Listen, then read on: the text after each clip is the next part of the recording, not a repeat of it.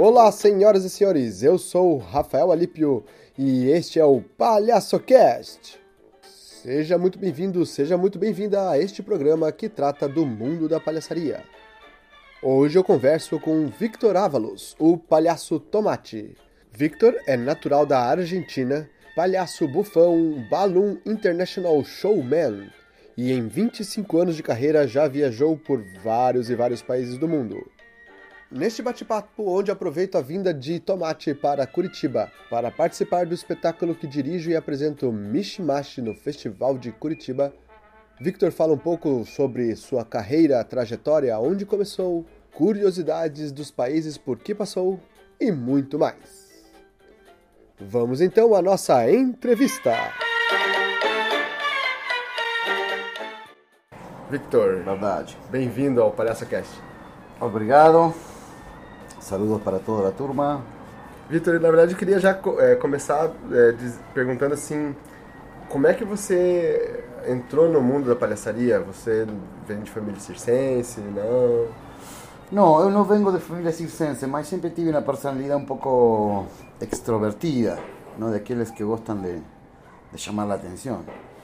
E em verdade foi um pouco casual. Eu já tinha 27 anos, eu eh, feito um monte de coisas diferentes e nenhuma gostava muito do que fazia. Fiz um monte de trabalho diferente. De muito pequeno eu já tive trabalho.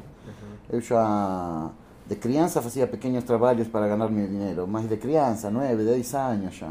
Depois, quando tinha 12, 13 anos, eu já comecei a trabalhar. E a los 15 anos eu fui embora da casa de meus pais, eu me voltei soldado. Não tinha ideia onde me ia a los 15 anos. Depois, a los 19, salí de aquele negócio, que era uma merda. Y fui dos años por la Patagonia con los ciganos, vendiendo porquerías.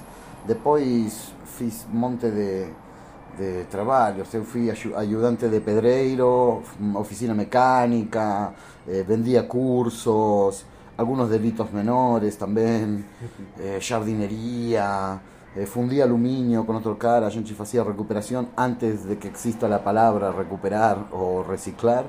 A gente reciclaba lachiñas y pesos de aluminio de, de, de los lixeiros y, y a gente fundía y, y fabricaba puntas para rejas, Flechas? sí, Aham. eh, con unos moldes que o avó de él había traído de Polonia, bien antiguos. Uau. Y después estaba trabajando de perfumista también en una fábrica de perfumes. Y ahí conocí un cara que era paliazo y mágico y vendía balones en la rúa después de hacer su espectáculo. Ele começou a chegar a casa e fazia seus truques e seus balões, e eu sacaneava ele com meus amigos e todos reíamos. E ele começou a falar: Você tendria que ser palhaço, cara. Aí um dia eu, eu assisti à apresentação dele e eu pensei: eu Sempre posso- nas Sim, sim, em uma praça em Buenos Aires, na praça de Belgrano, Juramento e Cuba. Aí trabalhava ele. Eu fui a assistir à apresentação e o primeiro que pensei é que eu podia fazer aquilo e que podia fazer melhor também. E vi que ele ganhava o mesmo dinheiro que eu ganhava, talvez em 10 dias de trabalhar naquele negócio de perfume que eu não gostava. Então, o primeiro não foi muito vocacional, sino mais bem de necessidade. Eu dije, aqui, aqui posso ganhar mais grana e trabalhar menos. Sim, porque, é- porque isso- é uma característica tua, né? de- Sim. sempre um busca-vida, assim, Sim, né? sim. Fazendo É, vários estava fazendo tudo, juntava chatarra, fazia um monte de coisas. Aham. Então, este, pensei que aí podia. E também pensei que, que gostava daquilo, que era, al fim havia encontrado uma coisa que eu podia... Porque todo o outro que fazia, eu estava todo o tempo pensando, ai, por favor, eu não quero morir fazendo isto, que merda de vida é esta. Mas quando encontrei aquilo, pensei que aquilo podia me apaixonar. E comecei a trabalhar com ele. E há pouco tempo, não menos de dois meses de trabalhar juntos, eu já falei, olha, eu quero experimentar sozinho. E ele pensou que eu tinha, que estava mal, da mal com ele, não? Que estava mal com ele. Entendi. aham. E ele falou, e eu falei, não, não, não, eu preciso experimentar sozinho porque penso que ao fim eu encontrei uma coisa que àquela que posso dedicar minha vida. E assim foi, eu comecei sozinho, e não foi mal. A primeira vez que fui a actuar sozinho já eu vendi todos os balões que eu tinha, não? eu vol- volvi com cheio de dinheiro, contento. Eh, a primeira apresentação que fiz, eh, eu tinha uns poucos, talvez 20, 30 crianças e 10 adultos atrás. Mas eu comecei igual. Mas a pouco de começar, eh, era a minha primeira apre- apresentação sozinho na rua, não? Eu olhei e todas as crianças tinham síndrome de Down. Y aquellos 10 adultos que estaban atrás eran los profesores de esta escuela especial que estaba paseando por la plaza. Entonces eu acabé, coloqué a todos ellos en una fileira y regalé balones para todos. ¿no? Y un casal que me acompañó aquella tarde me falou, olha, no sé si você va a ganar dinero con esto, si continúo regalando así. Mas lo que aconteció yo en la plaza fue hermoso y muy especial. Yo también lo viví de esa manera, ¿no? Fue mi primera presentación sozinho, tuvo marcada por aquella aquel cariño inmenso que tienen esas crianzas con, con cualquier persona y sobre todo con los payasos y eh, la sensación de que estaba haciendo algo que podía, no sé si mejorar el mundo, pero sí hacer de mí una mejor persona. Uau. E essa foi a minha primeira apresentação sozinho.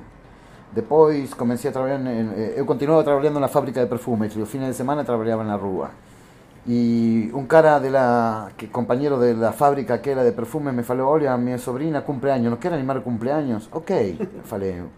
Eu fui, aquilo era uma favela, era, en el, en el bairro de Bancalari, perto del Tigre, en, en Buenos Aires, en el conurbano, en la periferia de Buenos Aires. Y eu di aquella presentación en aquella favela que estaban los 60 invitados que tenían los- aquellos faveleiros que siempre tienen muchos amigos, más toda la favela que estaba rodeando la casa porque tenían una atracción ahí.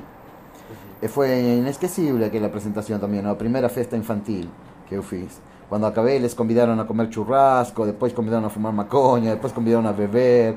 Foi uma festa completa. Eu acabei como às duas da manhã, que eles ligaram para um táxi, venir a me pegar e levar para minha casa. Eu me lembro que estava voltando a casa pensando, cara, eu quero viver assim. Lógico. que las personas me tratan de esta manera, encima, me- además me pagan para hacer esto. Era incre- eu não podia acreditar en aquello. Aham. E aquela foi minha primeira festa infantil. E aí comecei a fazer muitas festas infantiles, até que na fábrica de perfumes se cansaram que eu fugia em qualquer horário porque eu tinha que fazer meu trabalho de palhaço, que para mim era mais importante e además ganhava mais dinheiro, eu falava para eles. Assim que eles me despediram. Me pagaram indemnização e com aquela indemnização eu fui ao bazar de magia, peguei jogos mágicos e figurinos e ma- materiais que eu queria e aí já não parei mais. Eu já não trabalhei de nenhuma outra coisa que não fosse isto.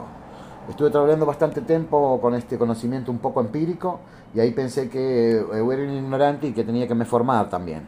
Y ahí comencé a, a tomar varias oficinas, seminarios, hice un año de una escuela de circo en el Centro Cultural Ricardo Rojas, que depende de la UBA, de la Universidad de Buenos Aires, eh, que fue muy tomón aquel, aquel año de, de escuela de circo. En efecto, de uno- unos 30 que, que hicimos aquella escuela, ainda continuamos trabajando. Fue muy legal aquel grupo, aquel encuentro con personas que todas al mismo tiempo, yo que en aquel año 94, 96, 1996, en aquellos años, éramos todas personas que ya trabajábamos, mas que precisamos este, de formarnos ainda más. E foi aquela coin- eh, coincidir con aquellas personas fue muy importante porque son parceros que hoy en día a gente continúa teniendo una troca de información y de trabajo y de vivencias. É, todos tinham a sua prática e acabaram se unindo, conversando e trocando figurinhas. Sí, Então, ainda, ainda. Aham. ainda. Fue mucho más aquello. Y así fueron los comienzos.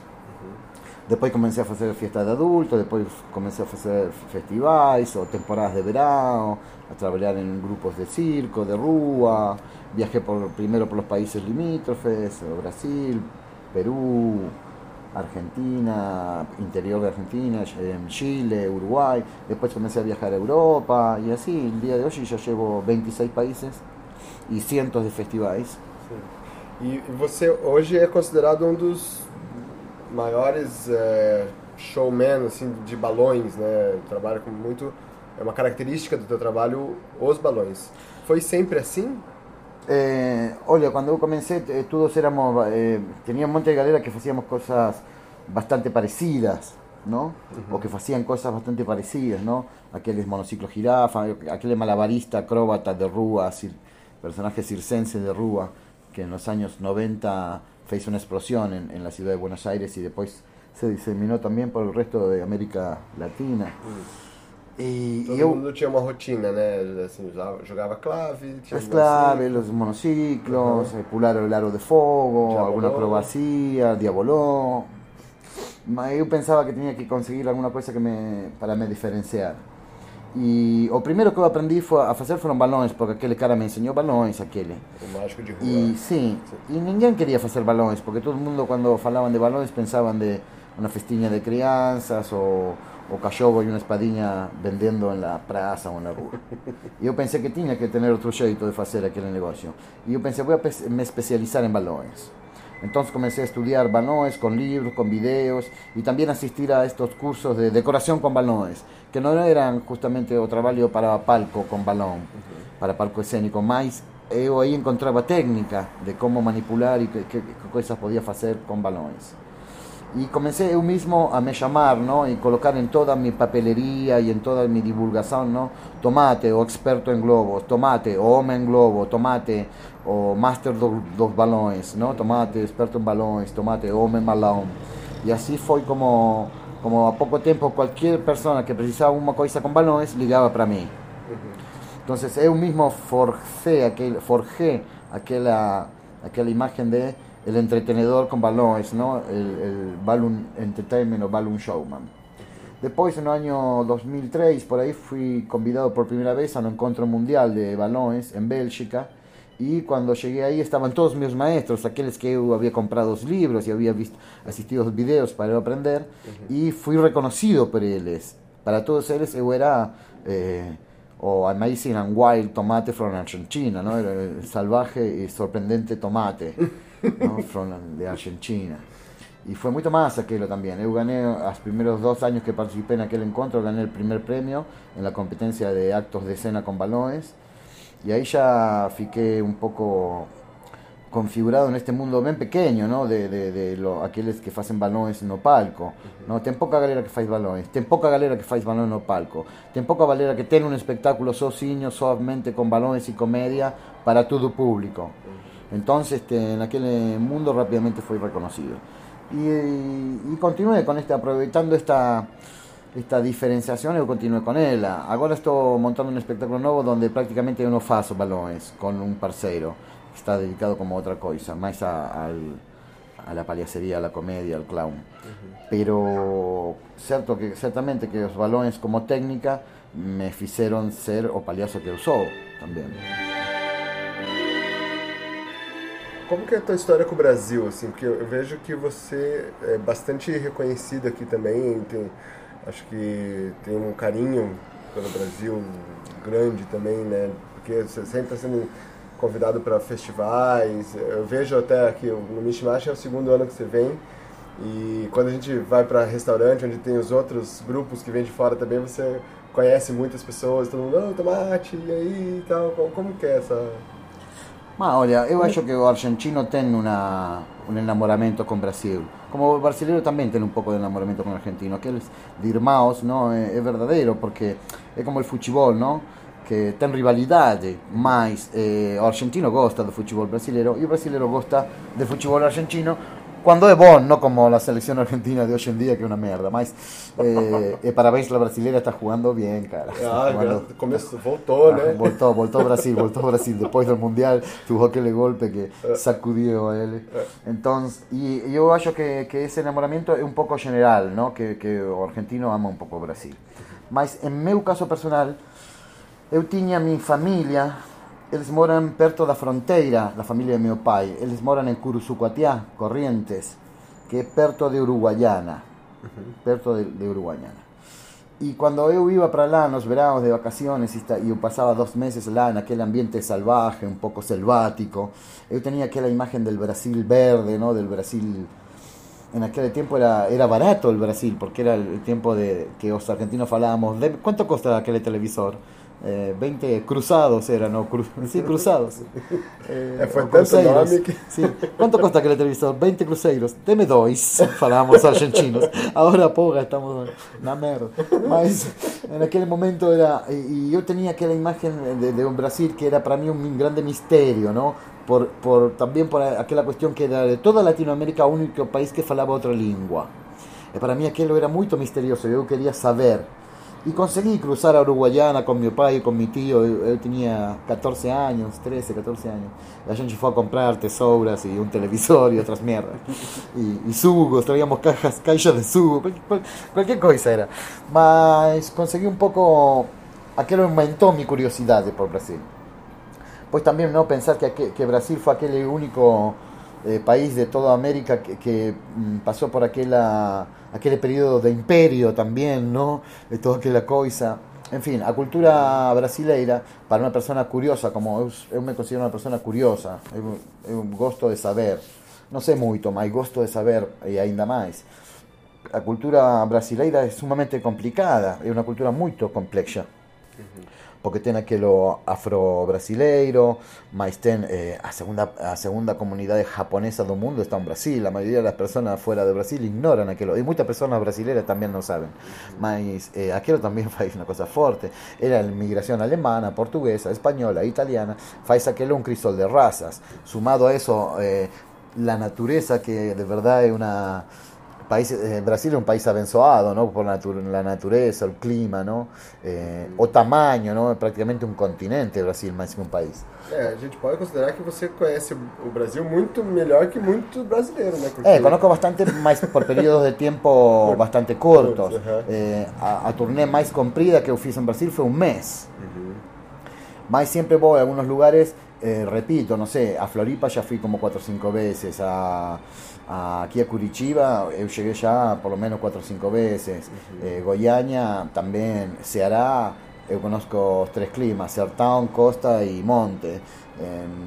a Río fui por lo menos cuatro o cinco veces, tal vez más. San Pablo bueno, eu falo que Guarulhos é meu segundo lar, o aeroporto de Guarulhos é meu segundo lar, porque a gente sempre passa por aí para fazer uma combinação e tem que a vezes ficar 4 ou 5 horas quando os, os organizadores são filhos da puta e sacam um passagem muito barato, mas que tem 7 horas de espera no aeroporto, então a gente acaba conhecendo. E sim, também de tanto viajar, a gente alguma coisa começa a conhecer, não? De, da cultura que tem que ver com a música brasileira, que a música popular brasileira é um fenômeno inabarcável praticamente ¿no? Yo falo siempre con brasileiro con un pandero en Mau como un MP3, ten 5.000 canciones, están 60 caras que las saben todas y las cantan además. Eh, más la cocina, la culinaria, más eh, o lenguaje, ¿no? Yo aprendí o, aquel portugués ruin que eu falo, aprendí aquí viajando a Brasil, más las dos veces que yo tuve oportunidad, tres veces que tuve oportunidad de viajar a Portugal, a trabajar en Portugal, eu odié o, o portugués de Portugal, yo no podía com comprender cómo ellos este, podían falar de una manera tan chata, una lengua tan, tan con tantos cores como eu había descubierto en Brasil. Certo os diferentes sotaques, os diferentes eh, modos de falar de los diferentes lugares de Brasil. Y las historias particulares de cada una de las regiones, ¿no? De Minas, toda aquella cuestión de, de los mineiros, ¿no? Y los puteros y demás, y las cuestiones de, de, de Ceará, ¿no? Con el Lampión y María Bonita, y las fiestas juninas, y el Boido Mamón, y los manés, los catarinenses, en fin es tan amplio y ainda no conozco a Amazonia y ainda eh, no llegué nunca a Piauí, mas voy a llegar a ello. En fin, son eh, aquello de que, de que yo de verdad amo al Brasil. Y estaba en mis planes, digo estaba porque ahora está muy complicado, estaba en mis planes eh, venir a morar algunos años a Brasil porque hallo que é un lugar donde ten moitas posibilidades, un artista que, que inquietudes e intereses. Uh -huh. Pero eu tengo meu pai que está indoso, tengo filha de 21 años, un filho de un año, e tengo e eu sou que le mantengo todas as casas donde todas estas persoas moran, tengo unha responsabilidade grande, familiar, lá na Argentina. Entonces este, está difícil pensar en una en una migración. Uh -huh hacia Brasil. Pero el sueño es en algún momento, tal vez cuando tenga 70 años y ya no tenga más, tenga responsabilidades, más, ya no me importen aquellas responsabilidades, eh, puede ser que, que acabe mis días en una bonita, en un bonito povo pequeñito de playa en Brasil.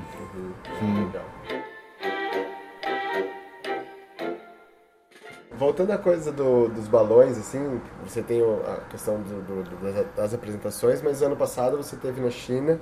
Acho hum. que eu gostaria de registrar isso porque é um acontecimento incrível, né? Ok. Você, você esteve na China sendo convidado para, com mais vários artistas, fazer o, o recorde mundial de uma escultura em balão, é isso? Sim. Eh, antes, antes también quería redondear un concepto de Brasil. También eh, a platea en Brasil, o público en Brasil, las personas en general en Brasil son lindas. Que é muito diferente a, a muitos lugares da América Latina. Então fala sobre isso, depois a gente fala sobre os balões. É, sim, sim, sim, agora continuamos. Porque, porque, porque... Isso, é, isso é legal, né? Como você teve em vários lugares do mundo, Nossa. O público brasileiro é muito diferente ao público do resto do mundo. O público brasileiro é muito agradecido e por isso a gente gosta de voltar. Eh, não somente o público, as pessoas em geral são relajadas, têm uma coisa tranquila. Eu penso que é porque vivem em uma natureza magnífica e também porque têm um temperamento de alguma maneira Eu me lembro cuando Brasil estaba mal, cuando yo conocí Brasil que estaba pobre, estaba mal, você percibía que bajo una ponche tenía 500 personas durmiendo. Y a una de aquellas personas que era un cara que estaba tirado encima de un papelón, que tenía solamente una, unas sandalias y un pantalón corto. Y você preguntaba para aquele cara, carente de tudo. E aí, cara, como está você? Tudo bom, falava ele. Tudo bom. ¿No? Aquello, aquel, penso que aquello un poco refleja o espíritu que tem en Brasil, ¿no? Tiene un espíritu de, de aceptamiento de los demás, incluso de los gringos como eu, y un espíritu de aceptación, ten, ten un espíritu de, de deixar, deixar ser al outro. Seguramente que ten aqueles problemas que todo el mundo tem, ¿no? Problemas de racismo, de discriminación, de eh, clases sociais, mas, mas hay una cosa no povo brasileiro que es envidiable y que eh, eu, rescatar, que, que son amables. Eh, eh, eh, é raro que eu acabe uma apresentação em Brasil e o público não fique batendo palma de pé. É raro, poucas vezes acontece. A maioria das vezes todo o público fica de pé, batendo palma de, com uma sonrisa envidiable, cara, de, de Aurelia Aurelia, a sonrisa deles. Y eso es genial, por eso a gente gosta de voltar. En cuanto a lo de la China, eh, con esta turma, algunos de aquella turma eu ya conocí en estos encuentros de balonismo, de baloneiros ahí en Bélgica, o trabajé, eh, esta es la tercera vez que hubo para China. Y en, en una de aquellas otras veces eu trabajé con algunos de ellos también, lá na China, haciendo otras cosas, ¿no? como festivales donde tenía espectáculos de balones y alguna pequeña, alguna decoración también. Habíamos feito en un festival una decoración eh, de 25.000 balones, hicieron ellos, eu só ayudé, ayudé un poco, era otro equipo que hacía la decoración y yo estaba en el equipo que hacíamos la animación, ¿no? Con espectáculos de balones. Y ahora había conseguido el Guido Bergoden, un, un amigo holandés, él le consiguió contacto en China para que los chineses eh, apoyaran económicamente este proyecto de hacer eh, o récord Guinness de una estructura feita con balones. Y la idea era hacer una ciudad completa, con templos, plazas, ruas, bicicletas, eh, tenía parte que solo había vestidos feitos con balones, eh, esculturas, una selva con ursos, pandas, un templo Shaolin con, con monjes, en fin. eh, en, el Facebook tengo un monte de fotografías, si son curiosos pueden ver aí. E assim que assim foi. Eu viajei com uns 50 profissionais de todo o mundo, profissionais del trabalho com balões. Eu era o que viajava de mais longe. E además havia 100 profissionais chinos, chineses, que trabalhavam com balões, e uns 250 voluntários chinos cada dia para ajudar a gente a trabalhar. Lá tem muita galera, assim que sempre há voluntários. E gente que trabalha bastante. E trabalha bastante, sim, como chineses. trabalha muito. E eh, o trabalho durou tuvo seis dias de duração para completar aquela estrutura de 365 mil balões que você pode conferir no livro Guinness dos Records, eh, la edición 2016. En seis días completamos aquello y después la exposición ficó abierta unos 15, 20 días más, 15 días más, acho, con unas 25.000 personas por día que asistían a, a, recorrer aquella exposición.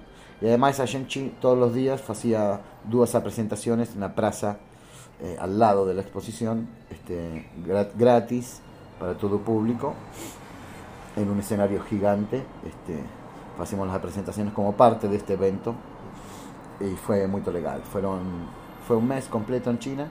Primero estuve 15 días en Shanghái en un festival de comedia y luego fuimos 15 días a Xiamen, en el, en el municipio de Ximei, a, a hacer este trabajo de el récord Guinness de estructuras de balones. Así que bueno, orgulloso, feliz, contento y esperando el próximo desafío. Ah. Sempre mais. É. E, dentre todos esses lugares que você foi, assim, qual que é o público mais difícil de atuar? Ou algum que tenha uma particularidade assim? Olha, o mais difícil para mim eu encontrei na Arábia, em Dubai. Lá a gente foi contratada para, para a inauguração de um mall, de um shopping center. E era muito difícil. A galera. Você tinha que fazer um esforço sobre-humano para pegar a atenção deles e para que eles riam ainda mais. Eu consegui, mas praticamente se você vê aquela performance, vai pensar que eu estava maluco naquele momento. Tive que chegar a um grado de energia e de movimento e de comportamiento absurdo para que eles rieran. Mas al principio eles olhavam e não reían e não, reían, e não havia forma de tirar uma risa deles. Uhum. Mas quando eu me volvi louco e comecei a pular, eh, rodar por allá o gritar como um macaco, mas era um macaco, realmente, um macaco. Um macaco louco, además, maluco. E aí eles começaram a reír. Mas foi muito difícil. É muito difícil tirar um aplauso também deles. Mas um pouco que penso que tem uma, uma, uma questão com aquele fanatismo religioso bastante pesado e que, que não é fácil de, de, de tocar as fibras dele. Ou talvez foi justo a galera que foi para aquele shopping center que eram chatos, não sei, mas custou muito. Para mim aquela foi a experiência mais difícil, o público mais difícil. Pois os públicos latinos são bons. Itália, Espanha, en Europa en general están muy habituados, entonces los chineses son raros, pero son bons también como públicos. Son raros porque o código ven diferente, ellos tienen una lengua completamente diferente de Shenchi, entonces ate o gestos son diferentes. Entonces, hay gestos que ellos no comprenden o no interpretan de la misma manera, tienen significado diferente. Entonces, es muy, muy difícil porque o humor precisa de código. Pero como el, el trabajo de Palías es bastante primitivo y primario, generalmente funciona bien en todo el mundo, porque también es una muestra de que los seres humanos somos mucho más similares que diferentes. Eh, aquellos que están en el poder conviene la diferencia y la separación, porque ya lo faló Maquiavelo, ¿no? Divide y reinarás.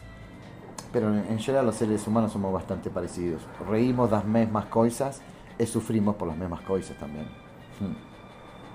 Bom, para finalizar, eu queria é, falar um pouquinho sobre é, os, teus, as teus, os teus cursos, né? Porque a gente, toda vez que você cruza por Curitiba, eu aproveito para uhum. abrir uma turma. e eu não me canso de, de assistir, já fiz duas, três vezes cada um. Obrigado. não sei se é porque é, é bom ou porque eu sou, eu sou burro. sou mais lento um pouco.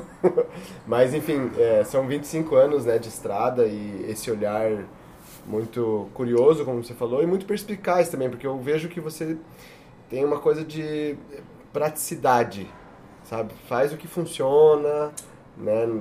Claro que tem também todo o lance da poesia, de entender o, o lado do conceito humano, mas também é muito assim, essa coisa de como é, é, ser eficiente, tanto no palco, quanto na venda, quanto no... Claro. Né, no, enfim.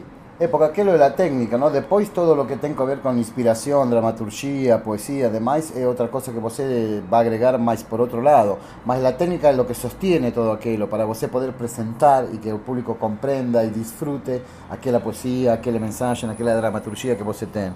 E a técnica tem que ver com o trabalho, ¿no? de, de de los comediantes, la gente de stand-up, el music hall, el, teatro de variedades, el circo, trabajo de juglares, bufones, la comedia del arte, el mismo drama, los animadores de fiestas, los cómicos de la televisión, ¿no? Eh, está influenciada por la comedia del arte, por el clown, por todo aquello, las técnicas de Lecoq, y más, o, más también está influenciada por el cine de Hollywood, más también está influenciada por el cine cómico que todos los países de Latinoamérica tienen desenvolvidos, ¿no? Entonces, eh, los actores cómicos de ATV, los cuadriños. Entonces, eh, hay un bagaje muy grande de técnicas para a presentar las ideas cómicas de manera que, eh, que sean claras para el espectador y que funcionen. Y un poco procure reunir aquello en la oficina. Es muy legal para mí repetir la oficina en la misma ciudad porque acontece de que, ¿no? como aconteció aquí en Curitiba, ¿no? la, la, la turma del año pasado eran todos payasos, malabaristas, personas vinculadas. Mas este año tenemos una turma que son comerciantes, funcionario público, una señora que trabaja en, en, planes de Saúl. O sea, son personas que están llegando por curiosidad y un poco eh, ontem falaba con Yoko, ¿no? que, que aquella cosa un poco de la formación del espectador también, ¿no? El espectador comienza a comprender que además de aquellos 20 minutos, 10 minutos de sketch o de número de paliazo que, o de comediante que les asisten, detrás hay una preparación que es bastante complicada y fican curiosos, entonces se, se aproximan, ¿no? Fican perto para eh, dar una oleada a aquel mundo, a ver cómo es que, que consigue hacer este, de que yo pase cinco minutos riendo, ¿no? Y eso acho que es positivo. También porque eh, toda forma de conocimiento interesante, ¿no? Nada de lo humano me es ajeno, ¿no? Decía el filósofo, ¿no? Que todo, todo aquello que tiene que ver con el conocimiento o con el sentimiento humano, este, yo tengo curiosidad y yo, gusto de saber. Después vos va a decidir con qué va a ficar y con qué no. Pero es interesante. Y, y la oficina, así como el espectáculo, tiene, tiene también que cuando más la voz faz, mejor, mejor la faz también, porque eh, comienza a pegar el training, ¿no? Y vos aprende cómo explicar mejor, cómo, cómo valorizar aquellos conceptos que vos, vos considera que son más importantes para que los alumnos pegar.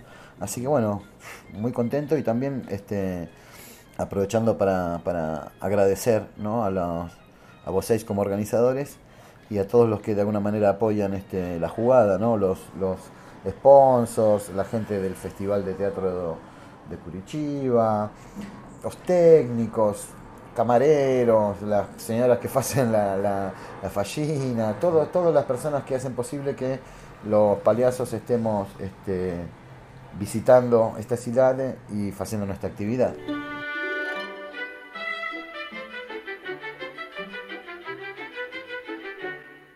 se você é, pudesse dar um conselho assim para alguém que está começando, que está querendo entrar nesse mundo, né, pensa no tomate 25 anos atrás, assim. Conselho? É, o que, que você diria aí, uma palavra final? Eu diria o seguinte, não é palhaço aquele que fala que é palhaço, é aquele que faz. Então, se você quer ser palhaço, tem que fazer. O que tem que fazer? Trabalho de palhaço. Apresentações, animações, festas, recepções, tudo o que um palhaço faz. Não tem eh, trabalhos ruins ou trabalhos bons. Você los pode fazer ruins, você los pode fazer bons, então você. Mas tem que fazer de tudo. Eu fiz de tudo o que você pensa, eu já fiz. Para chegar aonde estou e para continuar. Porque tem que fazer. Que, eh, os fatos são o que determinam sua vida, não o que você fala. E tem que se preparar também. Para fazer, tem que fazer. Porque o training é indispensável, são horas de voo, ¿no? que você cada vez vai ter mais. E y hasta un estúpido haciendo una cosa muchas veces durante muchos años va a acabar haciendo bien. Mas también para acelerar aquel proceso y salir un poco de la categoría estúpido, ten que estudiar. Ten que estudiar con los grandes maestros, con los grandes ejemplos, con los grandes referentes. Ten que estudiar con libros, ten que estudiar en internet y ten que estudiar observando la vida o fenómenos de la vida o fenómenos de humor. Y ten que racionalizar, comprender y aplicar. Eh, también ten que procurar inspiración, más dónde, fuera del mundo del payaso y fuera del mundo del circo, porque si no vos entran en esta bola que se retroalimenta de las mismas ideas, las mismas imágenes, las mismas músicas, las mismas situaciones. Entonces, ¿a dónde que vos tenés que procurar aquella inspiración? Cada aquella inspiración en otras ramas del arte en la escultura, en el arte plástico, en la pintura, en la performance, en el cine, en los cuadriños, en la literatura, en la poesía, en el arte de los pueblos originarios, en las leyendas populares. Ahí es donde usted tiene que procurar inspiración y dentro de su propia vida sobre todo, que su vida inspire a usted y que la inspiración lo encuentre trabajando. Es importante.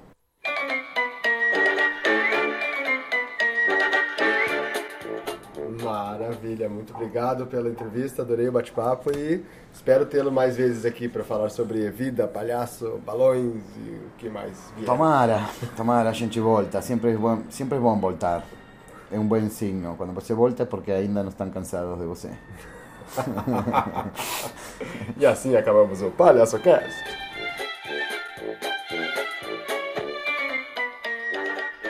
É isso aí, senhoras e senhores. Espero que tenham gostado do, deste maravilhoso bate-papo e peço a todos que recomendem para seus amigos, colegas, familiares enfim, para todas as pessoas que você conhece, assim você me ajuda ao PalhaçoCast a chegar em mais e mais pessoas.